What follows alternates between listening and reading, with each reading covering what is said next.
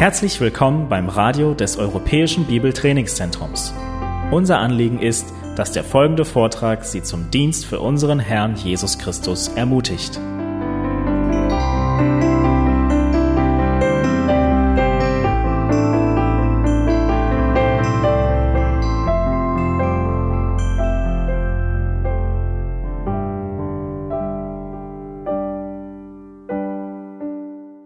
Gut, wie äh, schon angedeutet, heute werden wir das vorletzte Mal im Titusbrief sein. Ich möchte natürlich, dass ihr eure Bibeln dahin aufschlagt. Wir sind äh, am Ende angekommen und schauen uns heute diesen letzten Abschnitt an von den Versen äh, 9 bis 11, bevor wir dann beim nächsten Mal äh, die letzten vier Verse noch mit anschauen, wo es um, um Beziehungen geht. Ich weiß nicht, ob ihr euch noch daran erinnern könnt, äh, was wir den Leitvers oder den Leitspruch äh, von, vom Titusbrief gemacht hatten. Äh, diejenigen, die vielleicht öfters auf der Webseite unterwegs sind und sich die Predigten runterladen und nochmal anschauen, die werden es bestimmt in den Bildern gesehen haben. Ähm, und zwar kann man den Titusbrief in, in dieser Aussage zusammenfassen. Gesunde biblische Lehre fördert gesundes geistliches Leben. Gesunde biblische Lehre fördert gesundes geistliches Leben.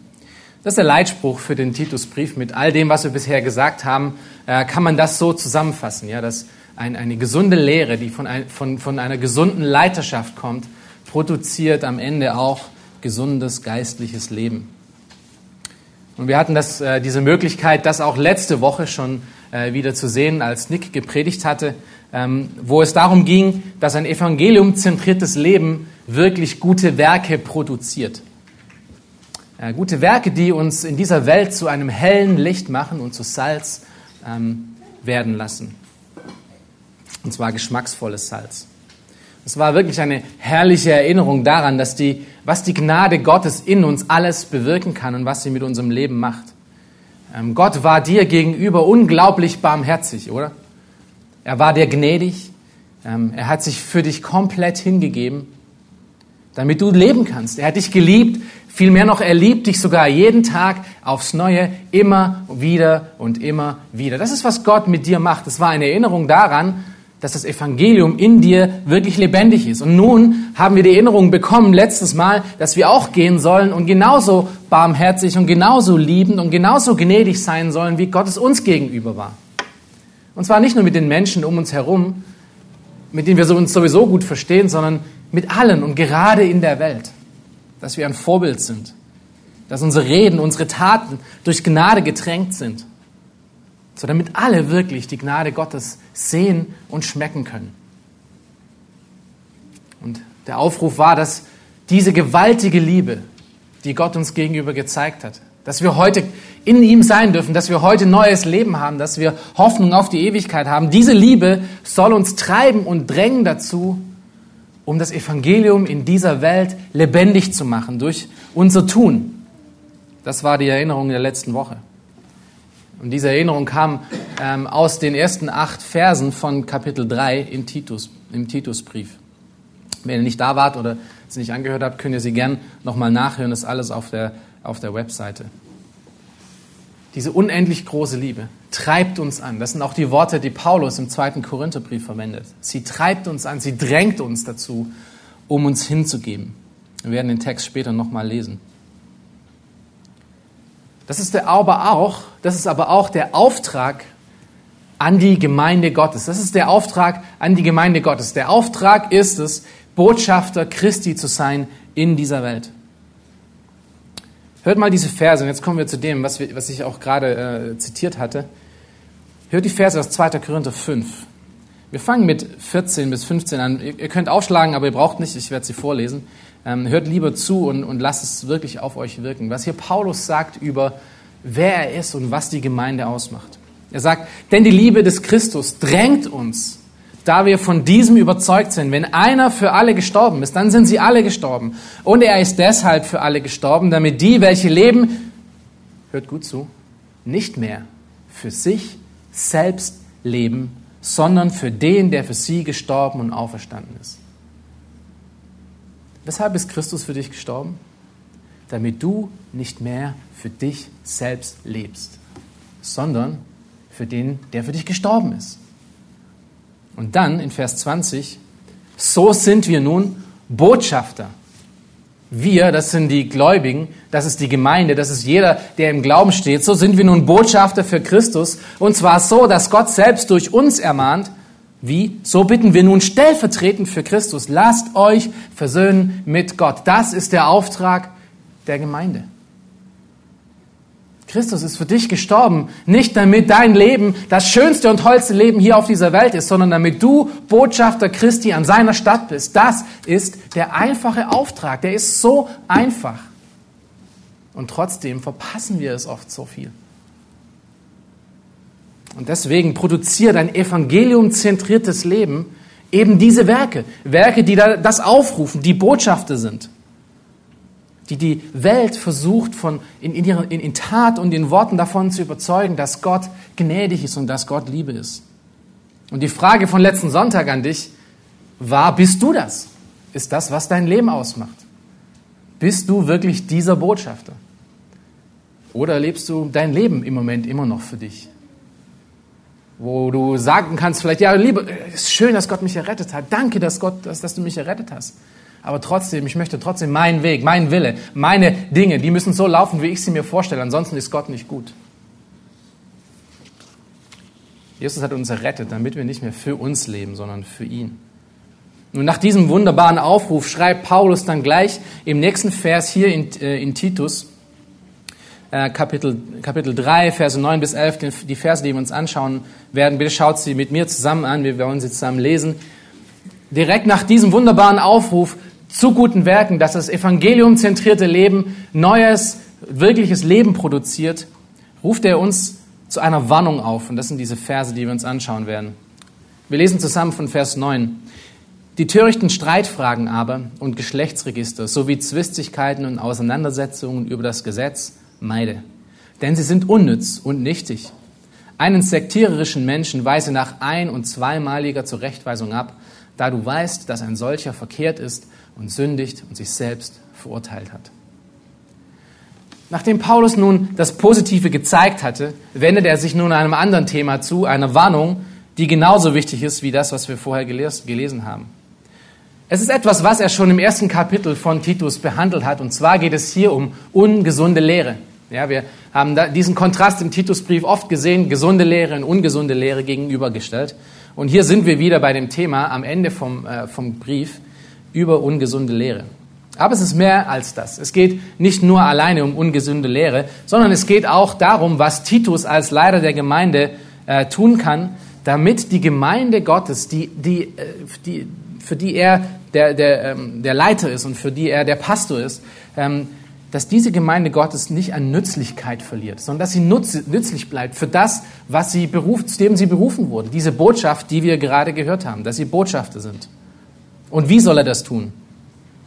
Das werden wir gleich sehen. Wir haben ja gerade den Auftrag von der Gemeinde gelesen. Das heißt, der äh, Auftrag ist, dass sie Botschafter sind. Das ist aber auch gleichzeitig dein persönlicher Auftrag, denn du bist Gemeinde. Ja, nicht du alleine bist die Gemeinde, aber du bist ja Teil der Gemeinde, weil die Gemeinde aus lebendigen Steinen besteht, aus den Gläubigen. Das ist Gemeinde. Und wenn der Auftrag an die Gemeinde geht, Botschafter Christi zu sein, so bist du unter der gleichen Verantwortung, Botschafter Christi zu sein. Das ist dein Auftrag. Und dieser Auftrag, dieser Auftrag steht nun in der Gefahr, nur ein Auftrag zu bleiben.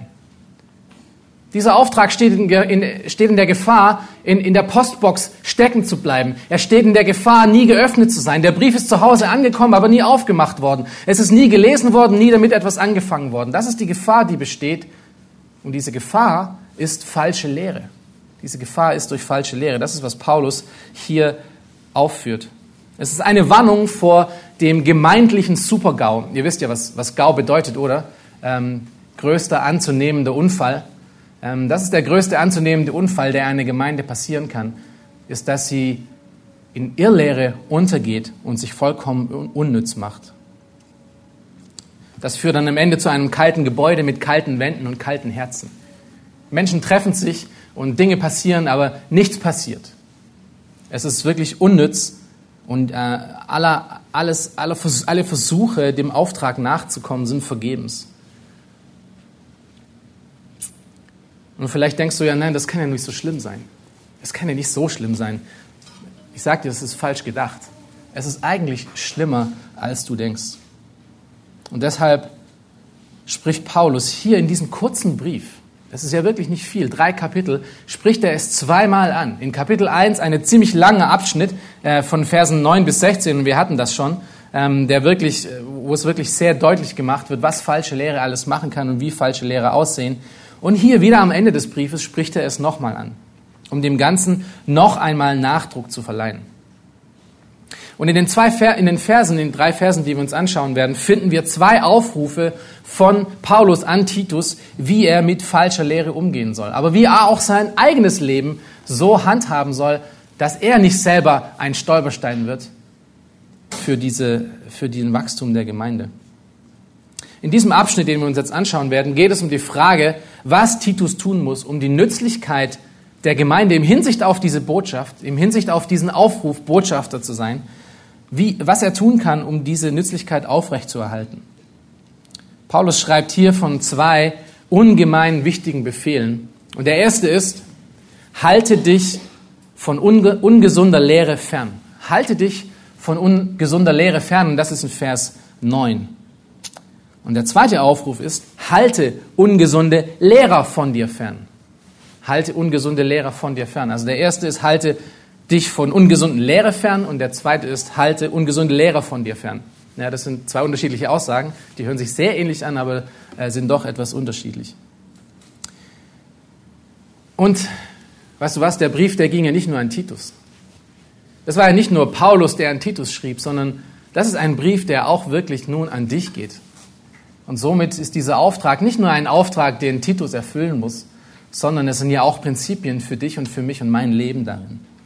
Und du wirst sehen, dass dieser Doppelbefehl für dein Leben genauso wichtig ist, wie es das Leben von Titus war. Lass uns mit dem ersten Punkt beginnen. Halte dich von ungesunder Lehre fern. Vers 9. Schaut euch das nochmal an. Vers 9 beginnt hier mit einem kleinen Wort. Das ist nicht ganz am Anfang. Ähm, das ist das vierte Wort. Die törichten Streitfragen aber. Nun, dieses Wort aber ist, ist wirklich äh, interessant und, und auch ziemlich wichtig, weil es uns mit dem, was vorher gesagt wurde, verbindet. Ja, es ist hier kein Abschnitt, der einfach so aus dem Blauen heraus anfängt, sondern hier, hier argumentiert Paulus weiter mit dem, was er vorher schon gesagt hatte. Und er baut hier mit diesem Wort aber einen Kontrast auf zu dem, was vorher, was vorher gesagt wurde. Nun, wo ist der Kontrast? Lass uns den Vers 9 nochmal lesen. Die törichten Streitfragen aber und Geschlechtsregister sowie Zwistigkeiten und Auseinandersetzungen über das Gesetz, das meide.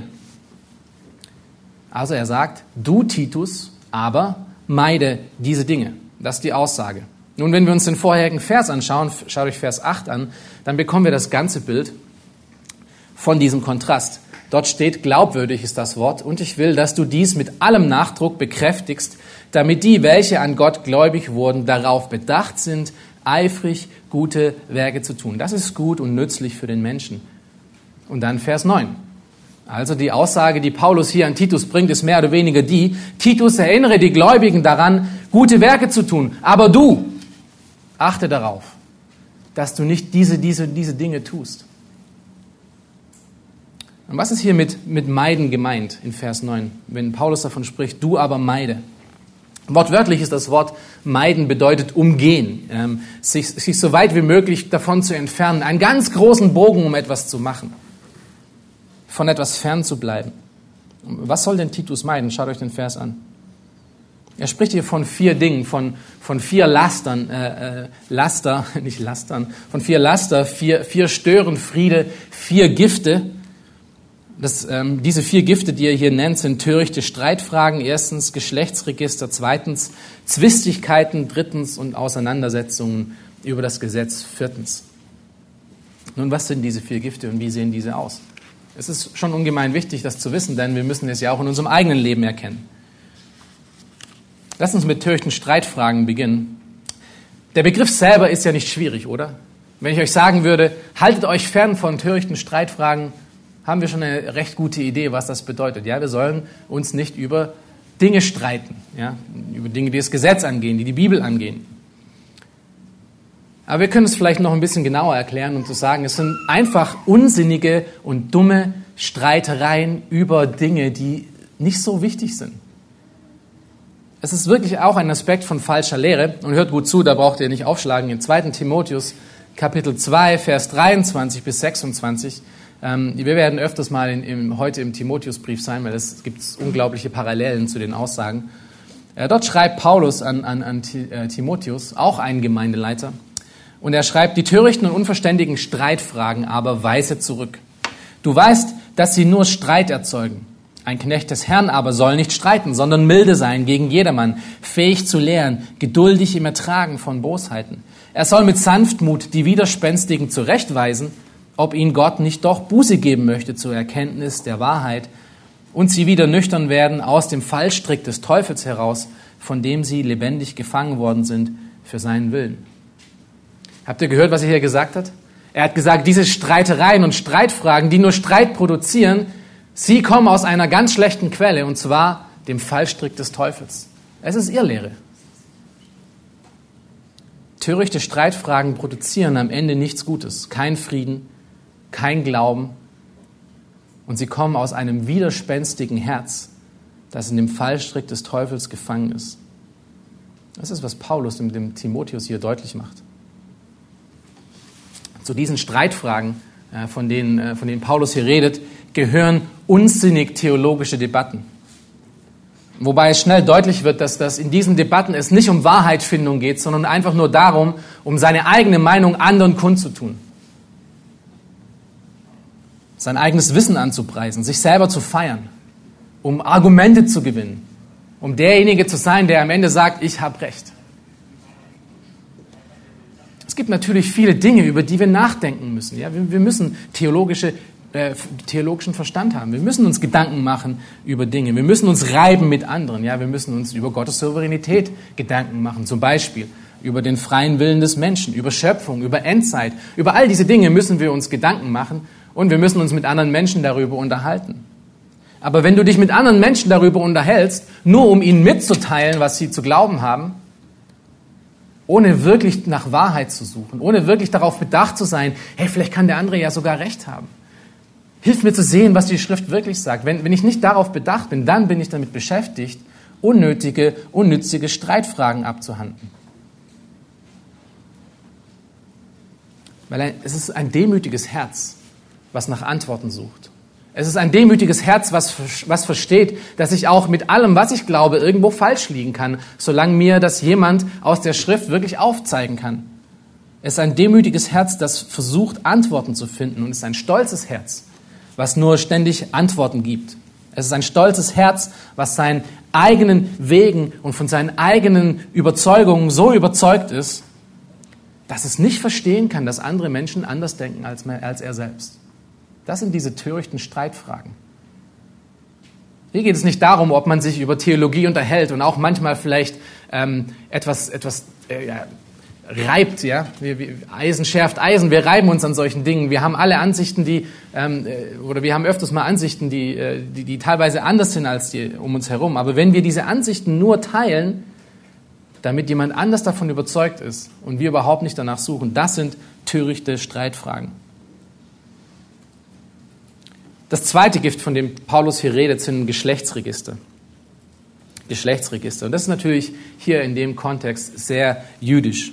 Ja, wir haben es schon in Kapitel 1 gesehen, dass die Angriffe gegen die frühe Gemeinde hauptsächlich von innen kamen. Sie kamen jetzt nicht von den äh, Juden so sehr, sondern von denen, die vorher mal im Judentum waren und jetzt gläubig geworden sind oder sagen, dass sie im Glauben sind und die den Gläubigen versuchen zu überzeugen, dass sie immer noch nach den Regeln und Gesetzen Mose, des Mose laufen müssen. Wir nennen sie auch gern Judaisier. Sie versuchen das christliche Leben wieder mit den ganzen Gesetzen, mit den ganzen Traditionen des Judentums aufzufrischen und sagen, wenn ihr das nicht tut, seid ihr nicht wirklich geistlich. Wenn ihr den Sabbat nicht haltet, dann seid ihr nicht geistlich. Das waren die Angriffe. Und äh, Teil von diesen Angriffen, von diesen ähm, Traditionen war es auch, sich um Geschlechtsregister Gedanken zu machen. Das war ein sehr, eine sehr jüdische äh, Sache, eine sehr jüdische Tradition. Ja, schaut euch kurz Kapitel 1, Vers 10 an. Ja, dort finden wir diesen Angriff in der ersten Beschreibung von, von Irrlehren. Dort schreibt Paulus an Titus, denn es gibt viele widerspenstige und leere Schwätzer und Verführer, besonders die aus der Beschneidung. Und hier sind, hier sind die Juden gemeint, aber nicht die Juden, die außerhalb der Gemeinde sind, sondern die Juden, die innerhalb der Gemeinde sind. Und dann äh, im gleichen Kapitel, in Vers 13, äh, gibt Paulus dann eine weitere Anweisung an Titus, was Titus den Gläubigen auf Kreta sagen soll. Und er sagt, Vers 13 bis 14, weise sie, das sind die Gläubigen auf Kreta, streng zurecht, damit sie gesund seien im Glauben und nicht auf jüdische Legenden achten und auf Gebote von Menschen, die sich von der Wahrheit abwenden. Und hier ist die Parallele dann in Kapitel 3. Wer sich über Geschlechtsregister Gedanken macht, über jüdische Legenden, das ist, was hier gemeint ist äh, mit Geschlechtsregister, der spekuliert über den Wert und den Sinn von Leben von anderen Menschen, aber er ist nicht damit beschäftigt, sich Gottes Wort vor die Augen zu halten.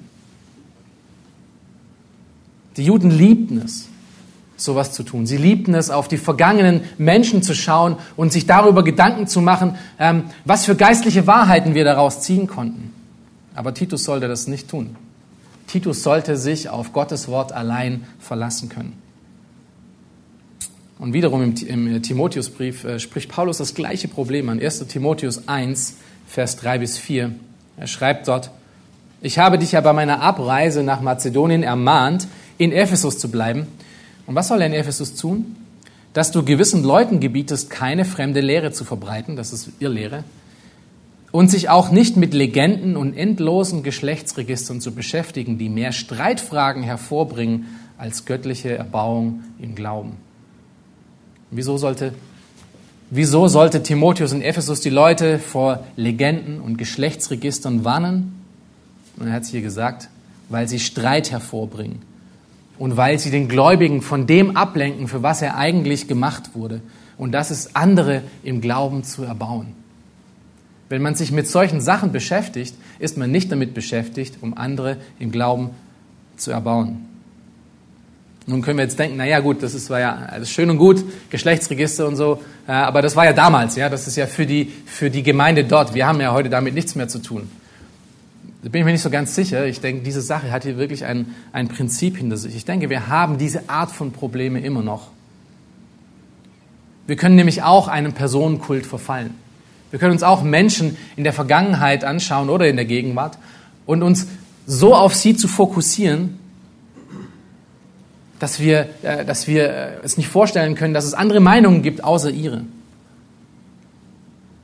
dass wir sie fast, äh, fast als Heilige sehen, ja, beinahe unantastbar.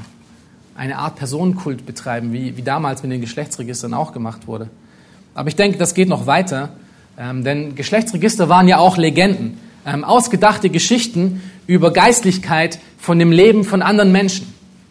Und das finden wir auch heute teilweise in, in, in Zeugnissen vor Gemeinden oder in anderen Art und Weisen, aber es ist auch oft in Zeugnissen kommt es, kommt es vor, wo, wo Menschen von, von Dingen und ihrem Leben erzählen, ganz demütig und, und ganz einfach.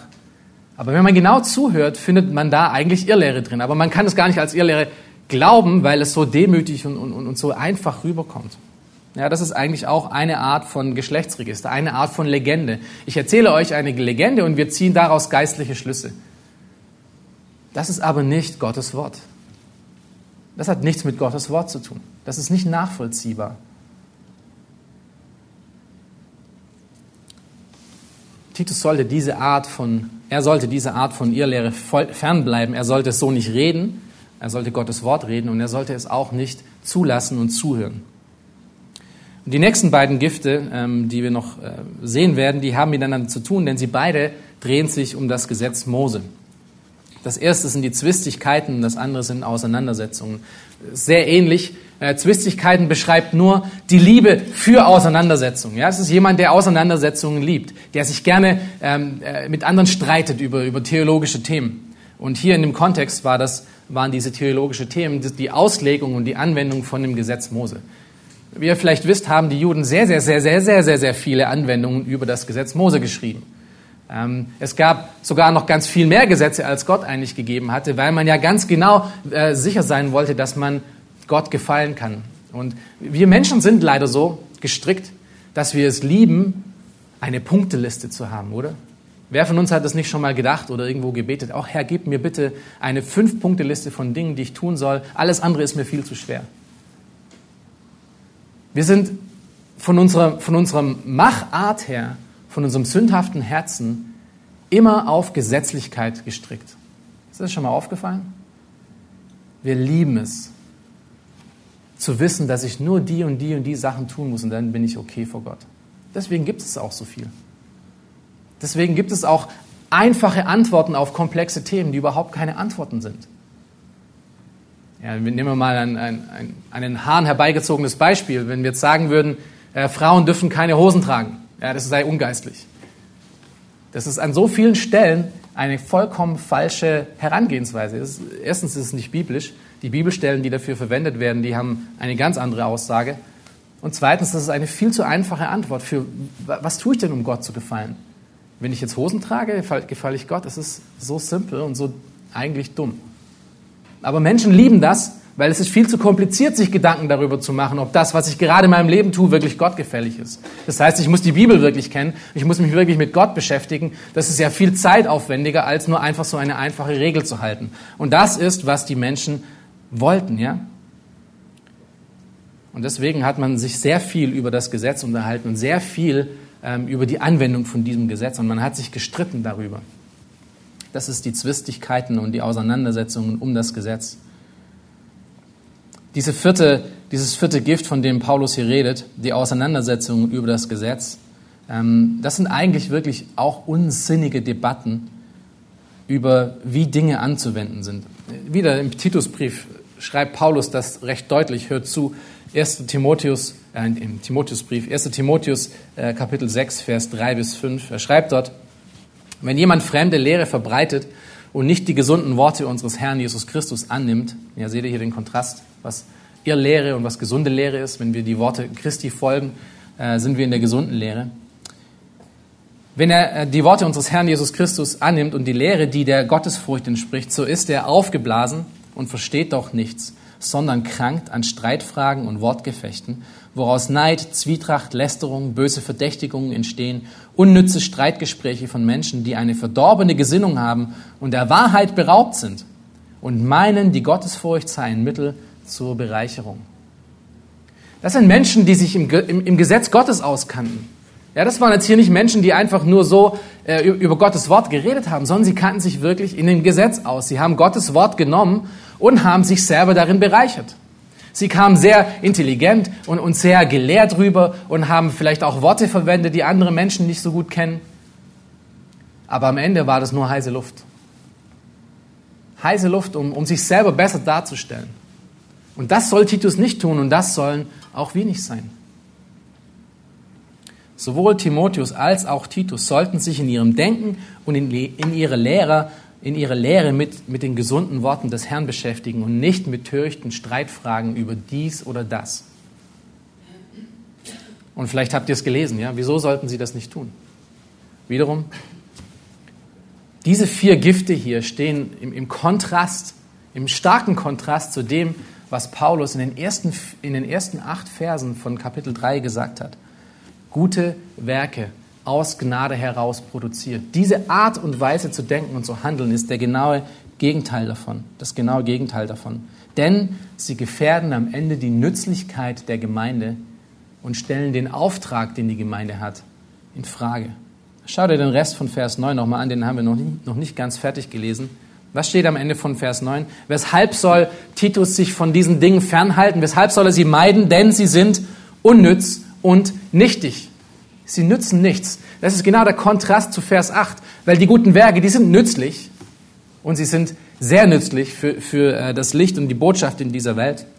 Aber all diese Dinge, von denen wir gerade geredet haben, sie sind unnütz und nichtig. Und das ist der Grund, weshalb Titus diese Gifte meiden soll.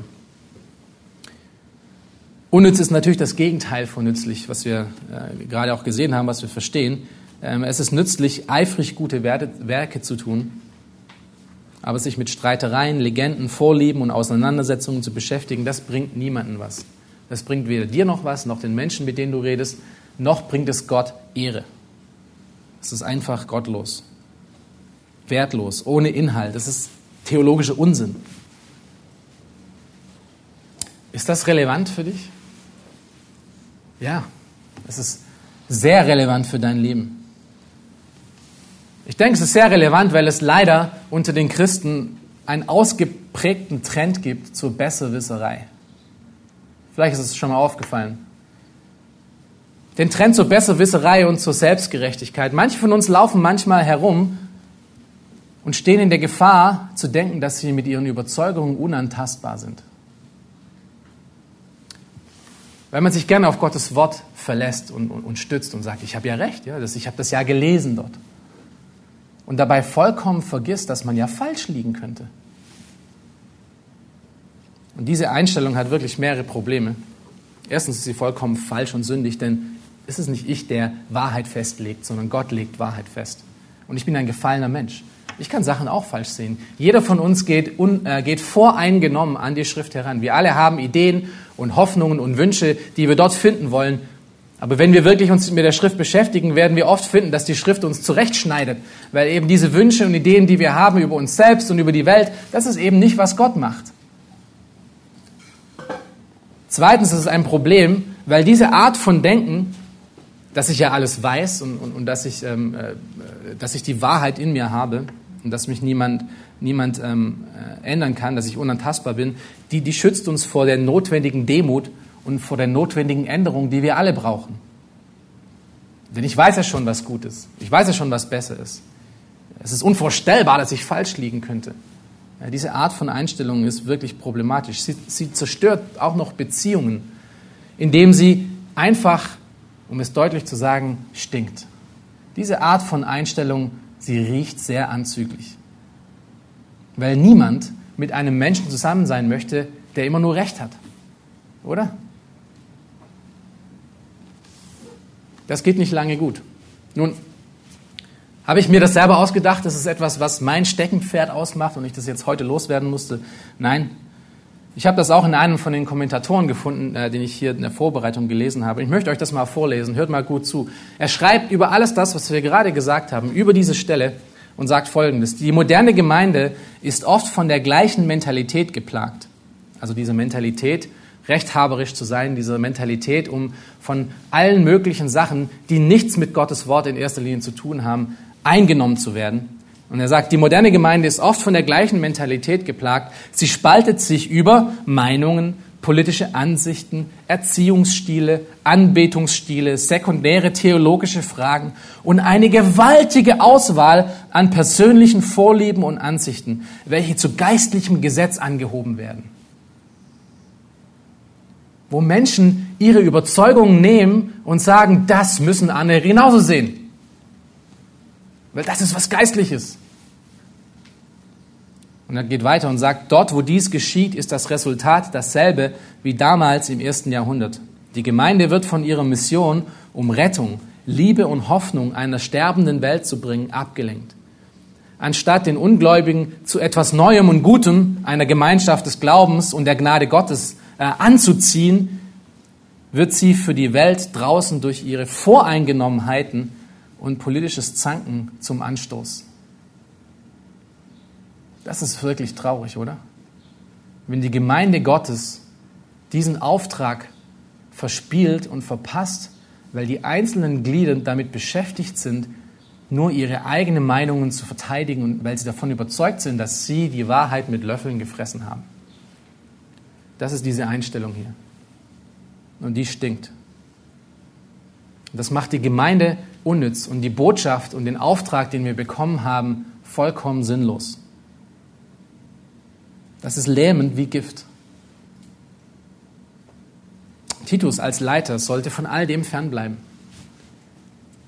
Unsere Gemeindeleiter hier bei der Eckstein-Gemeinde, die sollen genauso von, diesen, von all diesen Sachen fernbleiben. Und auch du bist aufgerufen, von all diesen Sachen dich fernzuhalten. Dich auf das zu konzentrieren, um was es wirklich geht. Gottes Ehre und den Auftrag für dein Leben und in der Gemeinde um seinen Willen zu tun, auf seine Art und Weise. Das ist, was Titus und dein Leben ausmachen soll.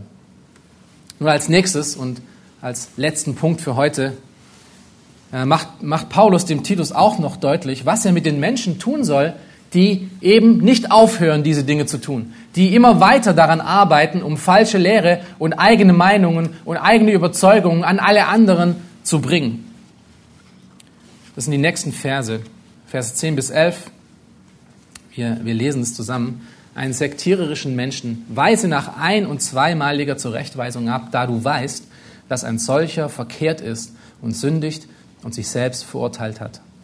Das ist der zweite Punkt. Halte ungesunde Lehrer von dir fern. Der erste war, dass wir uns selber nicht zu ungesunden Lehren machen sollen, dass die ungesunde Lehre nicht in unser Leben eindringen soll und wir nicht die Quelle davon sein werden, äh, nicht sein sollen. Und der zweite Punkt ist, dass wir uns von denjenigen, die das trotzdem weiter tun, fernhalten sollen. Paulus nennt so einen Menschen hier einen sektiererischen Menschen. Nun, was sind denn sektiererische Menschen? Sektierer äh, ist das griechische Wort Heretikon. Und äh, ich nenne das jetzt nur, weil ihr vielleicht das Wort, was wir davon ableiten, auch gut kennt. Ja, Heretiker. So einer ist ein Heretiker. Ein Sektierer ist jemand, der durch seine Ansichten und seine Vorlieben Parteiungen, Gruppenbildungen in der Gemeinde produziert. Er, geht der, bei den Gemeindegliedern rum, von einem zum, zum anderen, um abzuklopfen, um zu hören, ob jemand sich findet, der vielleicht die gleiche Meinung wie er hat oder der vielleicht zuhört und seine Meinung übernimmt und am Ende sagt, ja, der hat ja recht. Das sind Parteiungen. Das ist ein sektiererischer Mensch.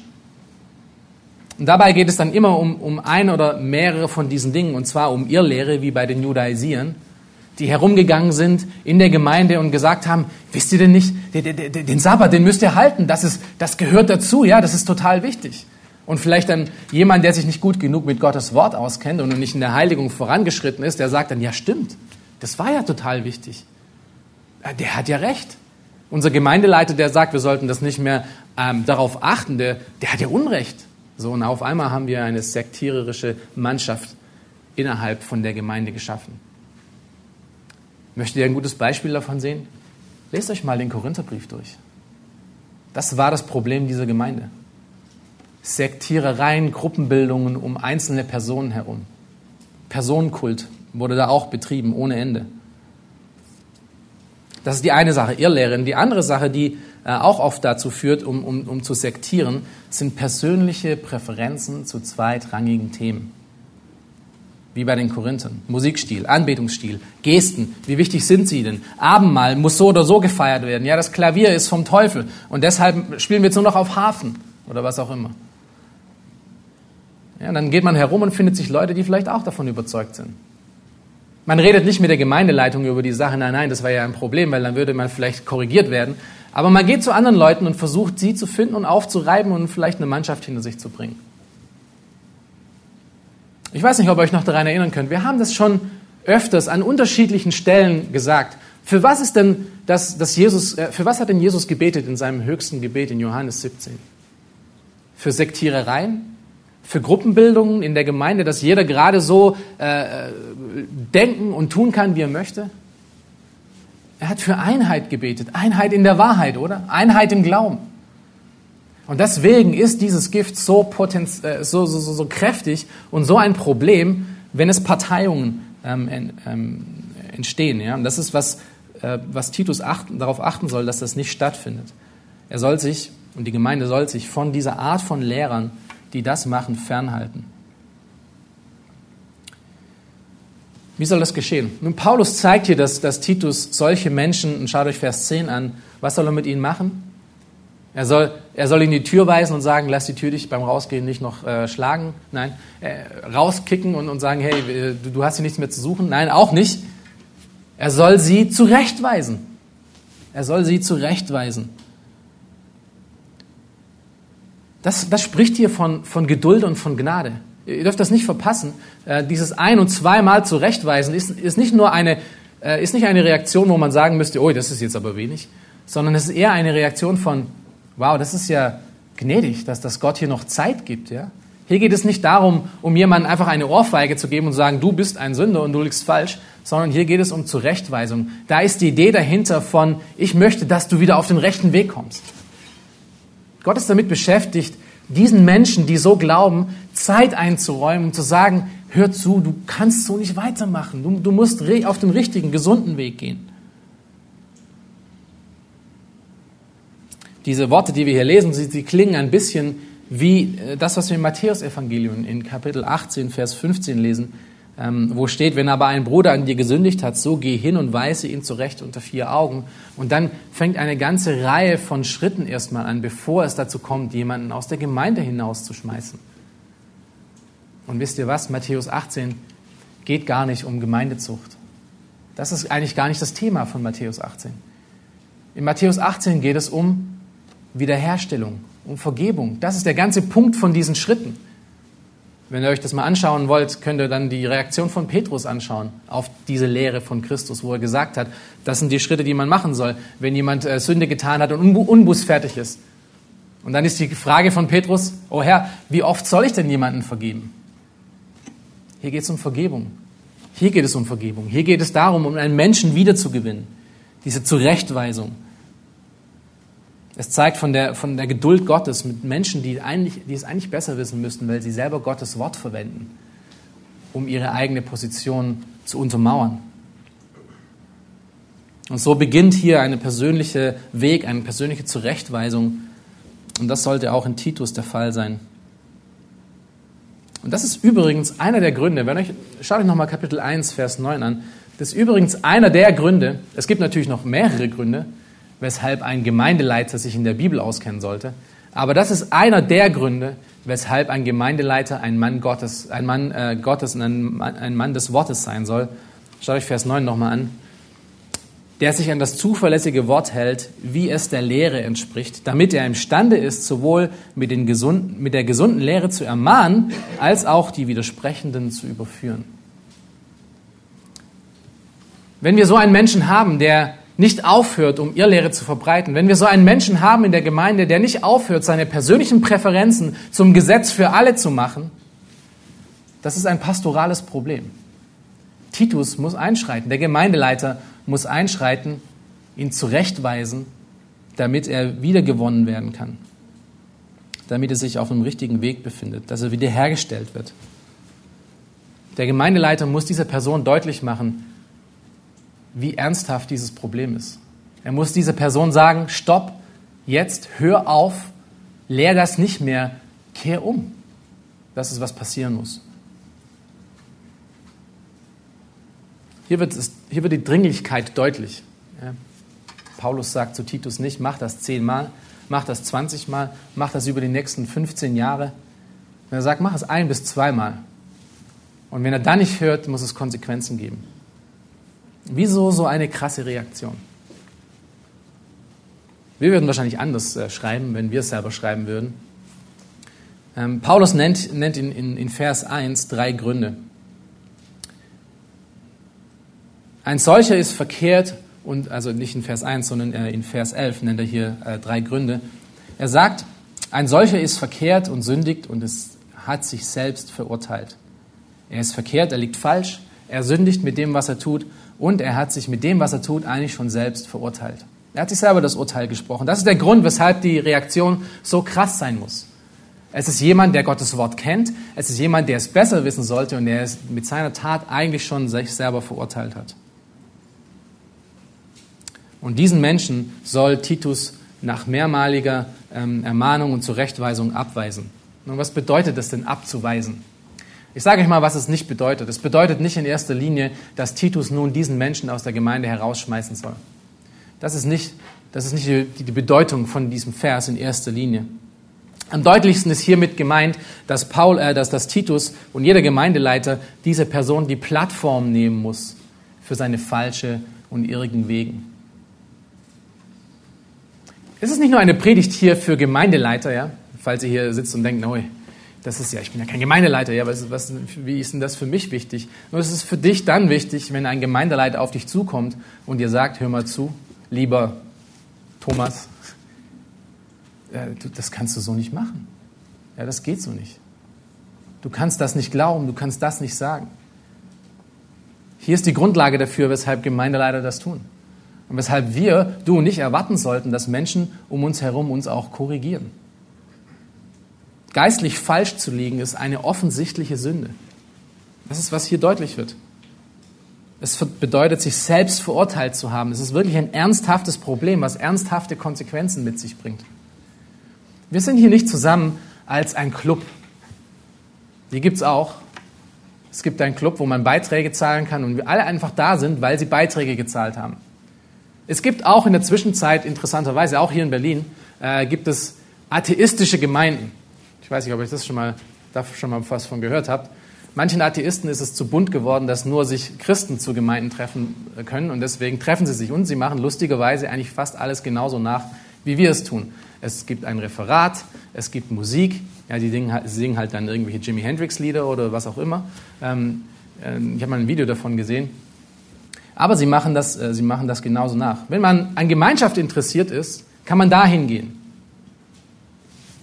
Wenn man an der Wahrheit interessiert ist und wenn man an ewigen Leben interessiert ist, dann kommen wir hierher. Wenn ihr aber euch nur um, um Gemeinschaft kümmert, dann könnt ihr auch gern dahin gehen. Weil hier wird es, hier wird es teilweise auch eng werden. Hier wird, hier wird Gott manchmal auch auf dich zukommen und sagen, so, mein Freund, kannst du nicht weitermachen. Lies mal Hebräer 12 durch. Wenn Gott dich liebt, tut er was? Lässt dich in Frieden? Lässt dich einfach machen, was du möchtest? Nein. Wenn Gott dich liebt, wird er dich züchtigen. Lest euch mal Johannes 15 durch. Wie wächst die Frucht in unserem Leben? Sie wird erstmal abgeschnitten und dann wächst neue Frucht. Und das passiert ständig. Und wenn das in deinem und unserem Leben nicht passiert, dann ist ein Problem da. Oder du bist äh, so perfekt, dass du es nicht brauchst. Ich glaube, das ist wahrscheinlich unrealistischer. Also äh, Titus soll diesen Leuten die Plattform nehmen und verbieten gesunde Lehre äh, und verbieten ungesunde Lehre zu verbreiten oder diese Gruppierungen ähm, aufzulösen. Ich denke, wir müssen mit Weisheit und Vorsicht und Liebe an solche Menschen herantreten. Das ist was, das auch deutlich macht. Ähm, wir müssen ihnen deutlich machen, dass die Lage, in der sie sind, ernst sind. Das ist auch unsere Aufgabe. Das ist nicht nur die Aufgabe eines Titus, eines Markus oder eines Nix, sondern das ist auch unsere Aufgabe. Wenn wir jemanden sehen und wenn wir jemanden im Gespräch erkennen, dass er an etwas wirklich knabbert und festhält, was ihn, ähm, was ihn von der gesunden Lehre ab, ähm, wegbringt, dann müssen wir diese Person auch sagen, hör mal zu, das, das ist kein guter Weg, auf dem du bist. Ja, schau dir nochmal Titus 3 an. Das kann wirklich zu ernsthaften Konsequenzen in deinem Leben führen. Wir sollten, wir sollten nicht einfach irgendjemanden aufgeben und wie eine heiße Kartoffel fallen lassen, wenn er nicht aufhört, wenn er nicht äh, unbuß, wenn er unbußfertig bleibt. Aber wir sollten wirklich so einem Menschen hinterhergehen. Ich, ich weiß nicht, ob ihr diesen Vers kennt. Das ist wirklich ein sehr, sehr, sehr guter Vers. Das könnt ihr euch eigentlich aufschreiben. Und äh, es ist ein Vers, den man auswendig lernen sollte. Das ist Galater 6, Vers 1. Galater 6, Vers 1 sagt, was geistlich orientierte Menschen tun. Und gerade in einem, solchen Fall. Dort steht, Brüder, und wir können auch Schwestern äh, als Klammer dahinter setzen, äh, Brüder und Schwestern, wenn euch ein Mensch von einer Übertretung, äh, wenn auch ein Mensch von einer Übertretung übereilt wurde, so helft ihr, die ihr geistlich seid, einem solchen im Geist der Sanftmut wieder zurecht und gib dabei Acht auf dich selbst, dass du nicht auch du versucht wirst. Das ist, wo alles das, was wir gerade über Titus gehört haben, das wirklich unglaublich relevant für dein Leben macht. Bist du ein geistlicher Mensch? Bist du ein Mensch, der im Geist wandelt, der wirklich Gott folgt? Dann schau danach, dass Menschen, die auf einem ungeraden Weg sind, dass sie wieder auf einen geraden Weg kommen. Und wie tue ich das? Nicht indem ich ihn mit, einer, mit der größten Bibel, die ich finden kann, über den Kopf knalle, sondern im Geist der Sanftmut. Zeit mit ihnen zu verbringen, Jüngerschaft mit ihnen zu machen, sie zu fragen, wie du ihnen dienen kannst, wo, wo denn der Schuh drückt. Das ist, was geistliche Menschen tun. Und das ist, was ein gesundes geistliches Leben tut. Nun abschließend. Was war der Leitsatz über Titus? Was, was, was, wie können wir Titus zusammenfassen? Gesunde biblische Lehre fördert gesundes geistliches Leben. Der Fokus von Paulus ist hier in diesem Brief immer darauf, dass das Evangelium den, äh, in den Gläubigen Gnade, Buße und Heiligkeit produziert. Das haben wir in Kapitel 1, in Kapitel 2, in Kapitel 3 gesehen. Das gilt sowohl für die Beziehungen innerhalb der Gemeinde als auch außerhalb der Gemeinde. Wir sind dazu berufen zu lieben. Wir sind dazu berufen, für das geistliche und physische Wohl von anderen zu sorgen und zu fördern. Wir sind da berufen, nicht mehr für uns zu leben, sondern für ihn zu leben, der uns erkauft hat. Wir sind dazu berufen, an der apostolischen Lehre festzuhalten, zu klammern an die Schrift und nichts weiteres zuzulassen. Sektierer und Irrlehrer sind geistlich ungesund. Egal wie toll und anscheinend geistlich ihre Worte rüberkommen mögen. Denn sie sind am Ende nicht wirklich an Wahrheit interessiert, sondern sie sind nur daran interessiert, ihre eigene Wahrheit allen anderen deutlich zu machen. Und die, die, Aufgabe der Gemeindeleiter ist es, die Herde vor diesen Irrlehrern zu beschützen. Deswegen müssen sie auch Männer der Schrift sein. Nicht nur tolle Charaktere, nicht nur einfache, liebevolle Menschen, sondern Menschen, die sich wirklich auch mit Gottes Wort auskennen. Die die Herde davor schützen können, ähm, vor, vor reißenden Wölfen und vor allen möglichen falschen, ungesunden Lehren. Und dieser Gemeindeleiter muss sich selber dabei reinhalten können. Aber auch er muss derjenige sein, der sich dieses, dieser Problematik annimmt und der als Pastor agiert und, und Schafe auf ihre richtige Wege wiederbringt. Und was ist mit euch? Was ist mit uns als Mitgliedern? Was ist mit Menschen, die nicht die Leiter sind, die nicht die Titusse sind? Auch sie sollen darauf achten. Sie sollen darauf achten, dass, ähm, äh, dass sie von solchen sektierischen und ungesunden Lehren und Überzeugungen sich fernhalten, dass sie nicht beeinflusst werden davon. Und wie, wie machen wir das? Wie machst du das? Es gibt einen, äh, einen Spruch, ähm, der die, die gesamte Reformation ausmacht. Das ist ein, einer dieser Schlachtrufe gewesen der Reformation. Ähm, Ecclesia semper reformanda ist. Wer die Latein ähm, haben, äh, die würden mich wahrscheinlich jetzt aus dem Fenster schmeißen, weil ich es falsch, falsch äh, irgendwie gesagt habe. Auf jeden Fall die Idee dahinter ist semper reformanda, immer reformierend. Die Gemeinde muss sich immer, immer ständig reformieren. Sie muss am Reformieren bleiben. Und so müssen auch wir sein. Unser Leben muss sich ständig reformieren. Das muss deine Einstellung sein. Deine Einstellung muss es sein, dass du falsch liegen kannst mit deinen Ansichten. Deine Einstellung muss sein, Herr, zeige mir aus deinem Wort, was wirklich Wahrheit ist. Ich lese in Gottes Wort und suche Korrektur durch Gottes Wort und durch andere Menschen. Sich zu korrigieren lassen benötigt Demut. Demut, die dir Gott auch wirklich geben kann, weil wir sind nicht demütig von Natur aus. Aber Gott kann sie dir geben, besonders wenn du danach suchst. Also das ist der erste Schritt. Wir können uns, wir können immer semper reformanda sein. Wir können diese Einstellung haben von Herr, ich möchte mich ständig reformieren nach deinem Wort. Ich möchte nach deinem Wort leben, nicht nach meinen Überzeugungen. Und dann kann ich noch mein Gehör und meine Sicht schärfen in Bezug auf die Wahrheit. Das heißt, ich beschäftige mich mit gesunder Lehre, nicht mit ungesunder Lehre. Das heißt, ich höre, ich höre gute Predigten, ich, höre, ich lese gute Bücher oder höre auch gute Bücher. Ähm, ich lese gesunde Artikel von gesunden Gemeindeleitern, von Menschen, die wirklich gesunde Lehre bringen. Das schärft meinen Blick und mein Gehör auf ungesunde Sachen. Vielleicht eine dritte Sache, die ich noch tun kann, ist, dass ich mir keinen Stall für meine Steckenpferde baue. Ja, wir alle wissen, was Steckenpferde sind. Dinge, die uns so wichtig sind, ja, äh, die sekundär sind, von denen wir persönlich ganz, ganz, ganz doll überzeugt sind, dass es wirklich so sein muss. Und auf dem reiten wir ständig rum. Deswegen Steckenpferde. Wenn wir diesen Steckenpferden einen Stall bauen, dann führen wir sie auch immer schön hinaus und, und zeigen sie allen anderen Menschen. Hier, meine Pferde. Ja, das sollen wir nicht machen. Wir sollen uns nicht an Randansichten festhalten, sondern auf das konzentrieren, was wirklich essentiell ist. Was wirklich wichtig ist, der Auftrag, ein Botschafter Christi in dieser Welt zu sein. Vielleicht viertens, ich frage andere nach Korrektur. Autsch. Stell, stell, dir mal das vor, du bist so ein Mensch. Stell dir mal vor, du bist ein Mensch, der wirklich andere Menschen hat in seinem Leben, zu denen er gehen kann und sagen, hey, hilf mir zu sehen, wo ich falsch liege. Ohne dass jemand auf dich zukommen muss. Stell dir mal vor, du bist das. Und stell dir mal vor, du hast Menschen um dich herum, von denen du wirklich weißt, das, was sie sagen, das ist, kommt wirklich aus Gottes Wort. Das ist nicht nur ihre Meinung über mich. Das ist, wer wir sein wollen. Das ist, wer wir sein sollten. Jemand, der nach Korrektur sucht. Nicht nur der Korrektur annimmt, wenn sie mal kommt, sondern auch wirklich der danach sucht.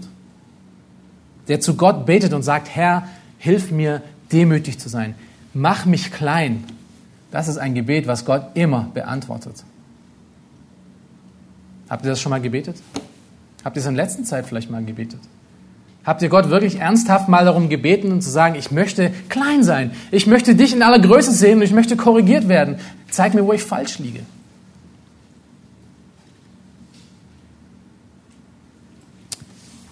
Und was noch vielleicht notwendig ist dazu, was unser Leben ausmachen muss, es muss ein Leben voller Buße sein. Wann hast du das letzte Mal vor Gott wirklich Buße getan? Sag mal ehrlich, wann hast du dich mal hingesetzt, hingekniet, ob mit oder ohne Tränen, das ist nicht wichtig, aber wo du wirklich aus, aus Ernsthaftigkeit vor Gott, deinem Schöpfer, diesem riesengroßen Gott gestanden bist und gesagt hast, Herr, ich möchte anders sein, ich möchte so nicht sein, es tut mir leid, ich möchte anders sein. Wenn das dein Leben noch nie ausgemacht hat, das ist ein Problem. Weil entweder du bist so perfekt oder du bist blind gegenüber deinen eigenen Fehlern. Gott hat wirklich einen guten Plan für dich. Und das, das, das ist, was unser Glauben ausmacht. Gott hat einen guten Plan für dich und für mich. Du bist Teil dieser Ekklesia, dieser Herausgerufenen aus dieser Welt heraus, um ein Licht für andere zu sein. Das ist sein Plan für uns. Und sein Plan für dich und für mich ist, dass wir in sein Ebenbild verändert werden. Das ist der klare Auftrag, den wir auch in Römer 8 sehen. Lass dich nicht von dieser Berufung und von diesem guten Weg, den Gott für dich hat, durch Irrlehre und persönliche Vorlieben ablenken. Ein anderer Pastor ähm, stellt sich selber diese Frage in, in, in einer der Predigten auch über dieses Thema und, und er sagt, ich frage mich, ob Gott darüber Buch führt, wie viele Stunden und Jahre und wie viele Lebenszeiten der Aufgabe, das Königreich Gottes zu bauen, dadurch verloren gegangen sind, sich an Irrlehre zu halten und äh, all diese Dinge zu tun anstatt sich mit wahren, erlösenden Werken, mit echter Evangelisation, Jüngerschaft und geistlichen Dienst zu beschäftigen, verschwenden wir unsere, unsere Zeit damit, mit Narren über ihre Lügen zu debattieren. Während die Seelen von Menschen nach dem Evangelium Gottes verlangen. Wie viel Zeit verbringst du damit, dich mit anderen Menschen wegen falscher Lehre zu schlagen, herumzustreiten?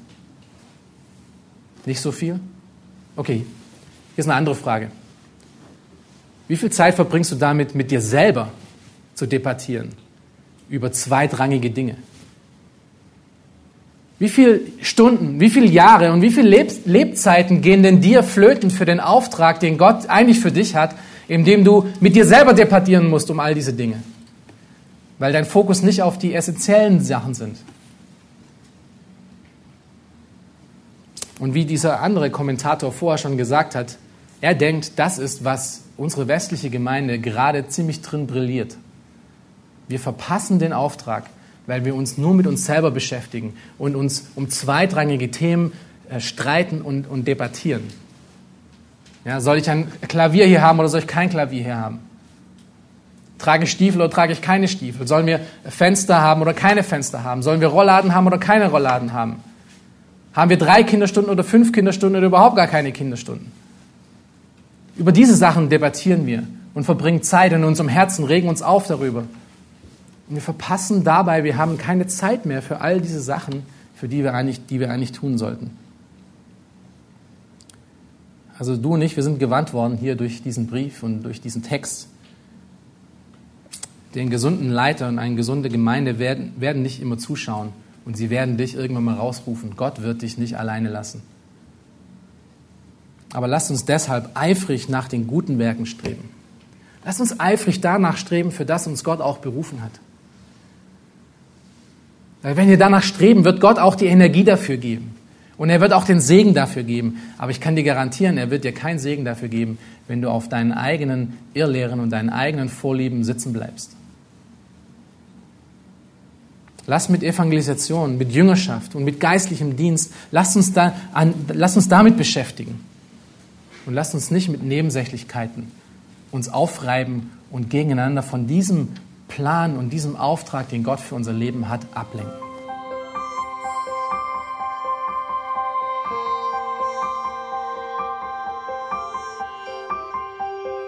Auf Wiederhören und bis zum nächsten Mal beim EBTC Radio.